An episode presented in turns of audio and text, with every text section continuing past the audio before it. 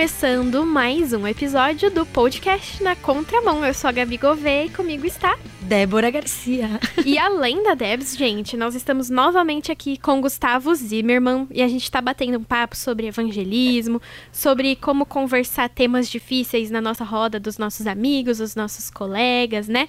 Dentro e fora da igreja. E Debs, faz pra gente aí uma recapitulação pro pessoal que talvez ainda não ouviu, porque você vai ouvir, meu amigo. Entre lá no nosso site e ouça na contramão, hein? Mas a gente já gravou um episódio agora a gente tá na parte 2, né, Debs? Exato. Na verdade, é muito importante você escutar o episódio anterior, porque foi foi uma conversa e tanto, né? A uhum. gente conversou sobre isso que a Gabi comentou, sobre evangelismo, sobre como abordar esses assuntos para diferentes públicos, especialmente para públicos que defendem algumas causas sociais que muitas vezes a gente não está muito inteirado ou que às vezes a gente não concorda muito, enfim. Foi um, um, um assunto muito complexo, então é importante você escutar, entender toda a problematização que a gente levantou aqui, porque esse episódio a gente vai tentar é, encontrar caminhos que nos ajudem, né? melhorar né? nossa, nosso bate-papo, né? Porque a gente tava falando de evangelismo, então no episódio anterior a gente conversou sobre como chegar, como falar, e tava chegando numa conclusão de que as coisas são feitas mesmo na, na convivência. Então agora a gente vai aprofundar essa parte da convivência e como fazer que o evangelismo seja é, efetivo na nossa vida prática, né? Para isso, Gustavo, começa aí contando um pouquinho para você, pra galera que chegou de repente, às vezes está ouvindo a gente ao vivo, né, na Transmundial, ou também no podcast depois, já conta um pouquinho de, sobre você rapidinho pra gente já começar a debater. É, em resumo, eu hoje trabalho com formação de liderança, com juventude e eu sou muito da área do ensino, né? A, acaba que eu me, por, por trabalhar com juventude, eu me lanço a essa esse evangelismo de diferentes tribos. Acho isso muito fantástico, acho, acho isso muito importante para o papel da igreja. Bom, como eu comentei no episódio anterior, a gente levantou aí alguns problemas, né, que a gente encontra na, enfim, na nossa forma de abordar o assunto Jesus, o nosso Deus, né, para algumas pessoas que pensam um pouco diferente da gente. Aí eu quero entender com vocês, vocês acham que é, a forma da, dessa nossa abordagem, essa estratégia que a gente usa de evangelismo na igreja brasileira no geral, vocês acham que tem sido eficiente ainda? Então, existem várias formas, na verdade, né? Então, seja unindo uma galera dos jovens para levar para rua, para falar, para abordar a galera na rua mesmo, ou fazendo algum evento, enfim, vocês acham que tem sido eficiente? Ou vocês acham que a gente precisa mudar em alguma coisa? Olha, para introduzir nosso bate-papo, eu vou dar um exemplo que, por mais que seja um meio de evangelizar bem antigo, né? Tipo, várias igrejas fazem isso, e eu acho que foi efetivo, por, por mais que seja antigo e que para algumas pessoas não funcione. Que no caminho da minha casa para cá, é, tem muitas pessoas que entram no ônibus, né, para fazer evangelismo, normalmente de igreja Assembleia de Deus e tal. E aí ele tava contando, né, que é, muita gente pega o papel, já joga fora, ou usa para marcar alguma coisa, anotar, e em si não lê o que tá escrito no papelzinho, né? E ele fazia parte de um de uma ONG, enfim, um centro para ajudar pessoas a se recuperarem do vício das drogas. E aí ele tava contando que quando ele pegou aquele papel, nem o que estava escrito no papel em si foi o que fez ele querer saber mais sobre Jesus. Mas ele falou que ele estava na rua, né? Tava se sentindo muito sozinho, porque quando ele, tipo, largou a vida e se entregou totalmente pro vício, a família meio que descartou ele, sabe? E aí chegava a época de Natal, essas coisas não queriam receber ele em casa, enfim. E ele tava falando que quando a pessoa chegou para ele e falou: "Olha, eu tô saindo da igreja e eu vim aqui só para vir te dar isso". E aí ele falou: "Nossa, a pessoa saiu da rotina dela, do trabalho, das coisas que ela tem para fazer para parar e vir aqui me dar um papel e aí ele falou: essa pessoa se importou comigo. Ela não sabe nem quem eu sou, não sabia se eu ia estar tá aqui, se eu ia estar tá lá, mas ela veio. E aí ele falou que ficou tão curioso como que uma pessoa podia largar tudo para ir procurar ele, né? Mesmo sem saber se ele ia estar tá ou não, fez ele querer pesquisar mais, perguntar por que, que ela estava indo fazer aquilo. E aí a pessoa explicou que ela confiava em um Deus, né, que amava todo mundo e ela não podia guardar isso só para ela. Por isso que ela tava indo lá. E aí ele falou: "Nossa, isso mudou minha vida" e foi muito legal que ele foi pro centro de reabilitação, falou que ainda tava muito difícil largar o vício, que ele não tinha largado totalmente, mas que ele tava amando descobrir um Deus que era capaz de amar ele apesar disso. Que e que ele sabia que ele ia conseguir largar, apesar de ele estar tá sofrendo, ele ia conseguir. Que então, é um, um meio de evangelismo, né, bem antigo, mas que funcionou. O que, que você acha, Gustavo? É, eu, eu tenho alguns tipos de evangelismo que eu, Gustavo, não entendo como sendo sadios. E outros que eu acho que são contextuais, né? Como esse é, que foi nos, nos, relatado agora. Eu acho que o evangelismo, como a gente já falava, né? Ele pressupõe relacionamento. Tá? É, nós estamos numa, numa geração e, em tempos que tudo é muito rápido. Muito. Né? Esse processo da, da, da globalização do, nos torna muito acelerados, né? Hoje nós consumimos de, de informação num dia é o que uma pessoa consumia no, durante toda a vida dela no, lá no século XIX. E isso vai para o evangelismo. No momento que a gente senta com alguém e a gente quer falar de, de Jesus para alguém, a gente quer descarregar tudo que a gente sabe uhum. sobre, sobre Jesus, que a pessoa absorva tudo, abandone tudo que ela acredita naquele momento, aceita Jesus e nós vamos para casa felizes, né? Falamos de Jesus para alguém e alguém aceitou Jesus. Só que eu não tenho telefone, não sei onde ela mora, não sei o que ela faz da vida. Então, é, é muito utópico. Então, é, esse evangelismo é, instantâneo, imediatista, eu já acho ele errado. E eu acho que muitos entendem que isso é evangelismo. Então, isso, isso entenderia, entenderia como errado. O restante, eu acho que é muito contexto, né? Aonde eu estou, e quando a gente fala de contexto, eu acho que é muito importante entender o contexto do ouvinte. E tem uma história que sempre vem, vem na minha cabeça, que é Paulo, né, em Atenas. É, se vocês ouvintes aí procurarem pelo registro de Diógenes de Laércio, ele é um historiador que ele fala sobre Epimenides, que era um filósofo grego, e ele fala dos tempos em que Atenas tinha uma praga e, com, e como um deus é, o, o, único, né, foi lá e curou Atenas essa praga e de um, uma estátua que foi levantada a esse deus chamada ao deus desconhecido, porque eles tinham medo de errar o nome desse deus. Paulo está em Atenas caminhando e encontra essa estátua. Né? Já agora é o registro bíblico. E Paulo fala que aquele Deus é o Deus que ele está anunciando. Então, é, Paulo possivelmente entendia o contexto dos atenienses, certo? E ele falou ao contexto deles e não saiu apenas é, não saiu, não saiu apenas falando do que ele pensava, né? Mas a preocupação com o ouvinte, eu acho que isso é muito importante.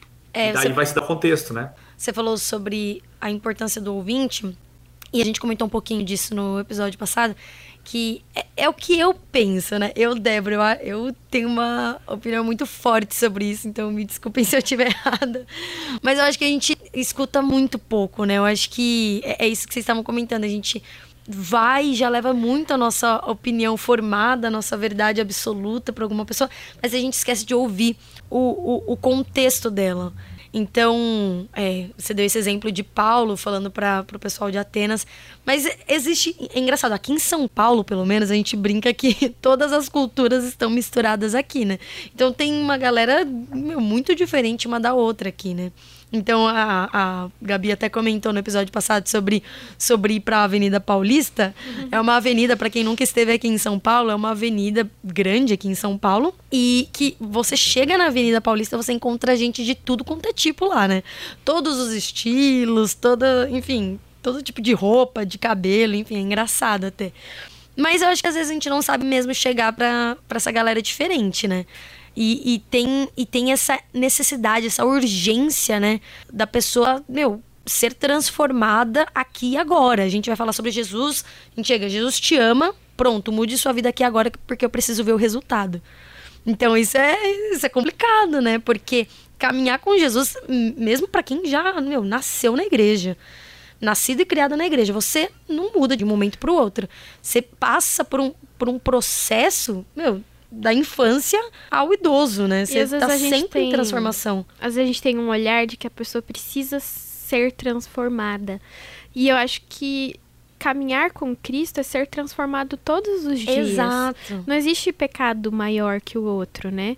Uma pessoa que tá se relacionando, sei lá, com alguém do mesmo gênero, alguém que, não sei, matou alguém, eu que minto, eu que roubo, eu que não sei o quê. Todos estamos pecando, estamos debaixo do mesmo Deus. Estamos tentando chegar mais perto dele, né? Uhum. Então acho que a gente não precisa olhar para o outro com aquele olhar de pecador miserável.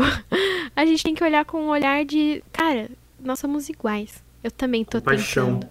É, eu também tô tentando, sabe? Então, meu pai sempre fala disso, né? Eu gravo com ele aqui o de pai para filha, que é outro programa da rádio, ele sempre fala: "A gente não é diferente do outro. Por que eu não posso sentar e tomar uma Coca-Cola, sabe?" E ele fala muito disso, que ele se converteu assim, porque as pessoas estavam juntas, sentando para tomar Coca-Cola. E ele falou: "Mano, essa pessoa é diferente, é muito bacana." Como que ela pode ser tão legal? Ah, é porque não é ela que é tão legal, é porque é Jesus que ela serve. Então, acho que é, é muito isso, sabe? A gente tá falando aqui do, do ato de evangelizar, né? Eu não acho que esse ato de chegar e falar de Jesus, né? A gente tem a, o livrinho dos passos, é, tem também a pulseirinha para falar do plano da salvação. Eu não acho que chegar e falar é errado. Eu não diria que é errado, na minha opinião. Mas eu acho que ela tem que vir carregada de um sentido sem preconceito, né? Aquele preconceito que a gente cria sobre as pessoas, isso que eu falei sobre ser pecador e tal.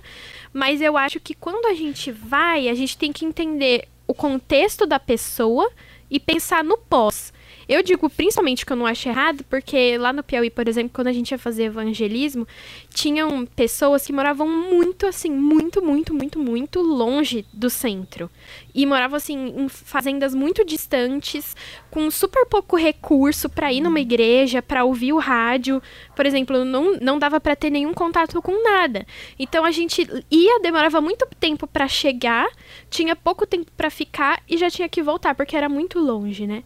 E era o tempo que a gente tinha ali para estar com a pessoa. Era o contato que ela ia ter. Então a gente chegava, a gente conversava sobre qualquer coisa, às vezes levava alguma coisa para tomar um lanche e tal, e fazia uma oração.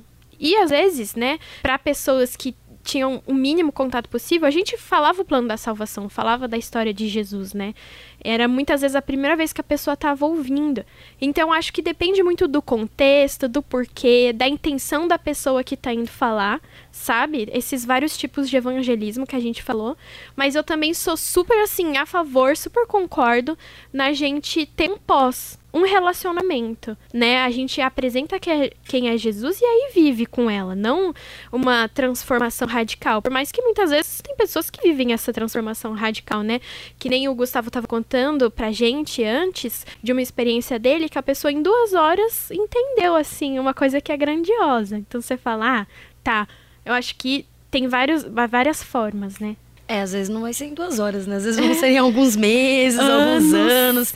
Aquele amigo que você tem, é. aquele familiar, né? Que... Eu falei da minha colega, né, no, no episódio anterior, que, meu, eu achei, no começo, eu cheguei pro meu pai e falei, pai, eu preciso falar de Jesus. Eu comecei a falar de Jesus, ela falou que eu era chata, pai. Como isso, pai? Eu preciso evangelizar. Ele falou, Gabi, seja amiga dela. Ela não precisa de alguém jogando na cara dela o que você Exatamente. sabe. Ela precisa de um amigo. Não, não me lembrei agora que Aristóteles ele fala do cão social, né? Da necessidade que uma pessoa precisa de uma outra pessoa, mas que seja imperfeita. Nós precisamos de pessoas imperfeitas e nós necessitamos gerar relacionamento com pessoas imperfeitas.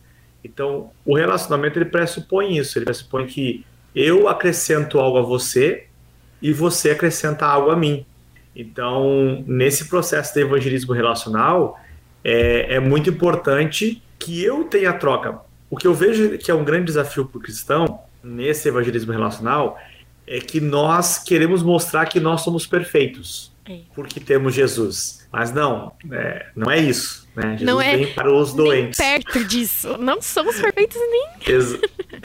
então eu tenho todas as respostas, comigo tudo vai bem, tudo está sempre certo, e a pessoa se sente como alguém que é a imundícia do mundo, conversando com alguém que é a, a pessoa mais é, divina do mundo. E isso não se estabelece relacionamento. E nesse ponto que eu acho interessante é quando a gente fala que a palavra ela, ela é viva, eu passei a falar para o pessoal aqui que ela se torna viva quando? Quando não quando a gente lê ela, mas quando a gente tem, cai numa situação aonde nós temos a oportunidade de colocar em prática aquilo que nós lemos. É. Entendeu? Então, quando o meu ouvinte me vê numa situação prática aonde eu expresso Jesus, essa reação minha, ela também evangeliza.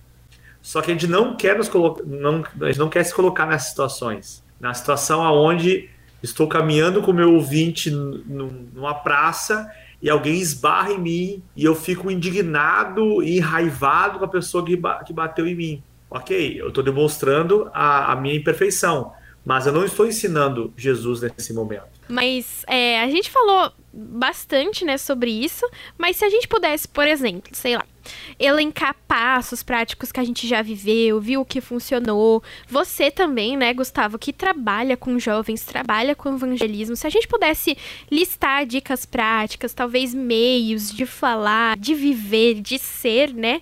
Como que a gente pode participar, né, assim, de forma legal, realmente efetiva, por exemplo, numa roda de amigos, na faculdade, dentro da igreja, fora da igreja, participar da vida das pessoas e evangelizar mesmo, assim, ser, né, evangelistas hoje, na nossa vida hoje. Eu acho que o primeiro ponto é acalmar o coração. Desacelera, irmão, relaxa, não Não dá para criar uma meta, né?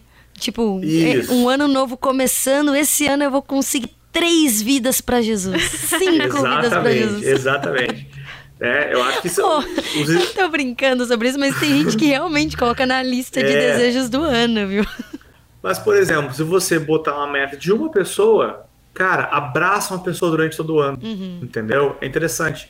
É, ou a minha sala de aula. Eu acho que a, que a primeira coisa, assim, é você desacelerar, entender que você não precisa ganhar essa pessoa muito rapidamente. A segunda coisa, eu acho que também você medir o tempo que você tem com a pessoa, né? Então, uma vez eu lembro que eu estava lá em BH evangelizando e eu estava no, no trem e eu queria terminar de, de, de, conversar com a pessoa. E a pessoa entrou no trem. Eu entrei no trem junto com ela, entendeu? Nem sei então, pra onde eu tô indo, mas bora lá. Nem sei pra onde eu tô indo, né? Já entrei no ônibus com a pessoa, com ela. Perguntei pra ela, eu posso lhe acompanhar né, no, no, ônibus, né? E entrei com a senhora no ônibus. Então a segunda dica é, é isso, né? Perceba o tempo que você tem com a pessoa. É, e dentro desse tempo, fale o que é cabível você terminar dentro desse tempo. Né? É, se você consegue construir novos tempos, eu acho isso fantástico, porque, por exemplo, se eu estou evangelizando na minha cidade e a pessoa está tá interessada, eu posso marcar um café com ela e ter um, um segundo encontro com essa pessoa. E dessa forma, no meu, no meu primeiro encontro, que aí vai, vai a terceira dica, é ouça a pessoa. Não tenha pressa em falar, ouça a pessoa. Tive um caso de uma pessoa que me recordo agora, que ela estava uma situação é, de suicídio, e a gente foi conversar. E ela ficou uma hora e dez falando. Eu fiquei em silêncio, né, total. Eu falei 15 minutos com ela, entende? E aquilo já foi muito bom para ela. Marquei outros momentos a partir daquilo. Então a primeira dica é: desacelera o coração, entenda que é um processo, certo? Nós ainda estamos em processo de muita coisa. Não alcançamos a, a plenitude da varonilidade de Cristo, né? Estamos em processo ainda, Efésios 4. Segunda dica: entenda o tempo que você tem para fala, certo? tendo algo que nós falamos muito na MPC, que a, existe a necessidade de ganhar o direito de ser ouvido. Então, ouça a história da pessoa e vem a terceira dica: ouça a história da pessoa, deixe ela falar, entenda como Deus já está se movimentando.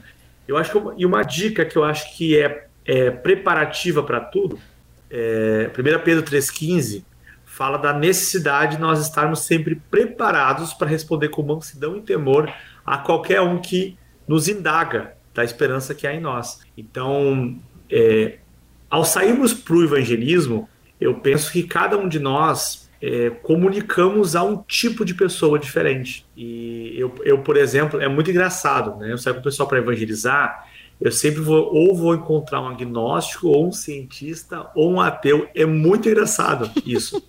É, é, sério, é muito é uma pessoa normal, né? então, tem sempre alguém assim né, na minha saída. Então, eu já sabendo quais são os tipos de pessoas que Deus coloca na minha frente, então eu vou estudar ateísmo, eu vou estudar agnosticismo, eu vou estudar o sistema de crença dessas pessoas. Se eu, por exemplo, tenho um trabalho com pessoas de rua, em situação de rua, então eu vou, eu vou entender como essas pessoas normalmente vão para a rua, né? É... A história delas, né? Tem o trabalho do SP Invisível, por exemplo, que escuta as histórias delas. Muito legal você conhecer, né, sobre aquilo que alguém que você quer conhecer, falar. Exatamente. Então, por exemplo, se eu vou evangelizar no meio universitário, eu vou ter muito questionamento ateísta. Então, eu preciso estar preparado. É, e isso não vai se realmente eu, eu sou seguidor de Jesus Cristo, isso não vai acabar comigo. Porque tem pessoas que têm medo de estudar, achando que o estudar vai desviar elas. O Luiz Pasteur tem uma frase que eu acho muito fantástica. Um pouco de ciência te afasta de Deus, muita ciência te aproxima dele. Então, Jesus é o Senhor do conhecimento. Entende? Conhecimento não vai te matar, amado, querido em Cristo, né? Não vai te matar, pelo contrário, ele vai te capacitar. Claro que você sempre voltando para as Escrituras e tendo a palavra de Deus como a, a única regra de fé e prática. Ó, oh, então vamos recapitular aqui tudo que o Gustavo disse pra gente, hein? Primeiro passo é desacelerar o coração e entender que o evangelismo é um processo. O segundo passo é você analisar seu tempo, o tempo que você tem para falar, para conversar e talvez criar novas oportunidades. Ah, o terceiro passo. Ah, tô recebendo um joinha aqui do Gustavo, hein? Eu aprendi, gente, a lição. É, o terceiro passo é você estar disposto a ouvir, né? Ouvir o outro. E o último passo, buscar conhecimento, entender a pessoa ou a situação que você vai estar tá se inserindo, né? E eu colocaria um último passo, que é você estar tá disposto a se abrir também, né? A gente tá falando do relacionamento e com os meus padrinhos, por exemplo. Padrinho é aquela pessoa que cuida de você, do casamento, né? E muitas vezes a gente quer que a pessoa se abra, que ela abra o coração, que ela fale da experiência, pra gente poder falar de Jesus. Mas a gente também tem que estar tá disposto a abrir a nossa história, né? Acho que relacionamento é convivência. Então, estar disposto a se abrir também, mostrar suas fraquezas, mostrar que você erra também, que você também é pecador e que a gente tá junto nessa jornada. É, isso gera uma conexão muito boa, né? Entre a pessoa que a gente está tentando falar de Jesus e entre a gente, né? Porque a, a pessoa vai ver que andar com Jesus não quer dizer que os seus problemas somem, é, enfim. Inclusive chegam mais, pra chegam gente mais. quebrar a cabeça junto. Exato, isso quer dizer que você vai continuar tendo problema, vai continuar pecando, mas mesmo assim, Jesus te aceita do jeito que você é e que dá para manter aí um relacionamento com Cristo e viver em transformação. Gente, infelizmente, eu sou sempre a estraga prazer, né? Infelizmente. Acabou. Nosso assunto acabou de novo. A gente poderia emendar pra uma terceira parte, uma quarta parte, mas. A gente vai acho... gravar a próxima temporada com o Gustavo, tá, gente? Fiquem tranquilos. A sexta temporada do Na Contramão vai ser só com o Gustavo.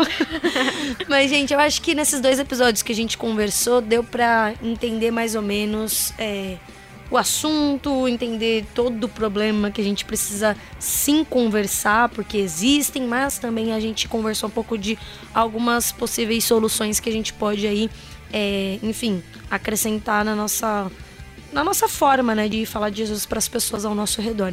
Gustavo, quer deixar algum meio de contato para o ouvinte, caso ele tenha alguma dúvida, caso ele queira, enfim, te mandar uma mensagem, compartilhar alguma coisa que ele já viveu aí? Esse é o seu momento. Legal, legal. Caso você também queira compartilhar a sua história aí, queira falar um pouco de você, hoje trabalho com aconselhamento, então vou te ouvir, vai ser bem legal é, esse momento. E pode é, entrar em contato também com alguma dúvida no Gustavo Zimmer, arroba gmail.com. Lembrando que é Zimmer, Z-I-M-E-R, gustavozimmer.gmail.com. E é isso aí, hoje a gente conversou sobre evangelismo com o Gustavo, então se você ficou com alguma dúvida, mande uma mensagem pra gente no nosso WhatsApp Anota aí, 11 974 18 14 56. Isso mesmo, você pode dar sua opinião no nosso WhatsApp. 11 974 18 14 56. Além disso, ouça a gente acessando transmundial.org.br, baixando o nosso app para Android ou iOS ou no seu aplicativo de áudio preferido. E além disso, nos siga também nas redes sociais. É fácil, só buscar por arroba Rádio Transmundial. E esse foi mais um episódio do Na Contramão. Muito obrigado, Gustavo, por participar com a gente. Foi uma honra te receber aqui. Eu espero que esses dois episódios acrescentem bastante na vida do nosso ouvinte. E até semana que vem para você que nos escuta. Muito obrigado e que Deus abençoe todos vocês. Tchau, gente. Até semana que vem. Tchau, tchau.